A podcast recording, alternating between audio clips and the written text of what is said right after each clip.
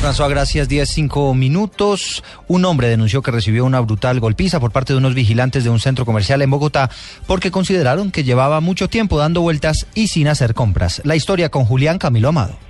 Hola Eduardo, buenos días. Pues mire, se trata eh, aparentemente de un nuevo caso de intolerancia aquí en Bogotá. Un hombre, un trabajador, un distribuidor de alimentos ingresó a un centro comercial mientras esperaba para hacer la entrega del pedido que debía entregar cuando después de varios minutos de estar en un centro comercial del sector de Restrepo en el sur de Bogotá, unos vigilantes se le acercaron, le pidieron que se retirara y al negarse el hombre denuncia que fue brutalmente golpeado. Esta es la denuncia que hizo Omar Correa.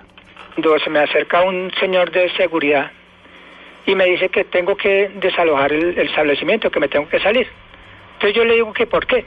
Y no, es que usted lleva ya con mucho tiempo dando vueltas por aquí y para nosotros eso es sospechoso.